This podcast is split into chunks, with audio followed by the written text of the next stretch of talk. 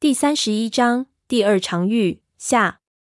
而峡谷之下冲下的雨水形成的无数条小溪开始汇集，很快它们就汇聚成河流，向下游的沼泽涌去。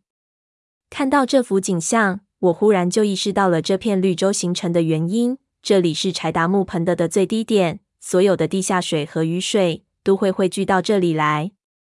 可以说，这里是整个柴达木地下水系的中心。柴达木干涸的河床也许并不真正的断流了，而是转入地下流到了这里。所以，无论这几千来年来气候如何变化，盆地的周边如何由森林变成沙漠，这里仍旧保持着五千年前树木繁茂的样子。藏风聚水而不动，所谓风水宝地，不就是经千年而不变的地方吗？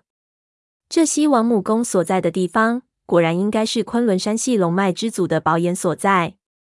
这样的奇景也只有在这种地方才能出现啊！正在感慨，胖子却不安分了起来，大屁股挤来挤去。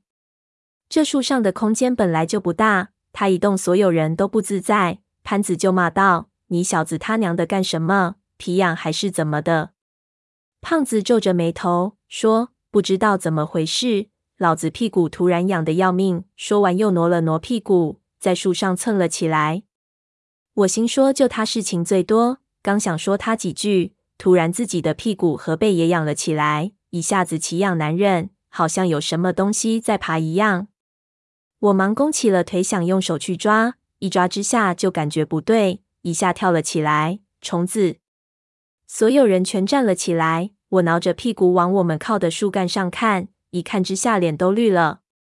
只见满树干都是密密麻麻的花虫子。大概都只有半个小拇指指甲盖大，好像都是从树干的缝隙里爬出来的。我们的腿上和屁股也全都是了，拍都拍不掉。我靠！胖子大骂了一声，几个人都跺起脚来。但是跺脚并没有什么作用，这些虫子根本不怕人，似乎当我们是树木，毫不犹豫地朝我们身上爬。幸亏我们的裤管是紧的，它们爬不进来。但是我和胖子的屁股已经遭殃了，我们只好跑到雨里，让雨水冲自己的臀部。冰凉的雨水渗入到裤子里，我才感觉到奇痒消退了点儿。只是痒完了之后，屁股上原来痒的地方又疼了起来。我心里大骂，心说该不是有毒吧？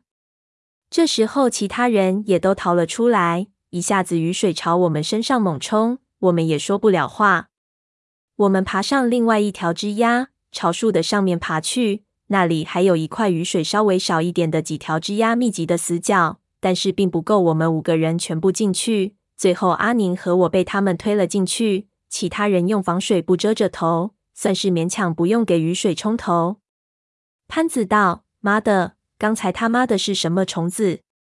阿宁甩掉头发上的水，又拍了拍暗淡下去的矿灯，总算把它打亮了。然后他照了照自己的裤腿。把粘在他腿上的死掉的虫子用小拇指的指甲挑到矿灯的前面。那是一只好像蜘蛛一样的小虫子，又有点像没有尾巴的小蝎子。阿宁的手在抖，所以我也看不清楚。我屁股又疼了起来，就又问了一声：“这是什么？有没有毒？”却看到阿宁的眉头皱了起来。我心里咯噔一声，还没来得及说糟糕。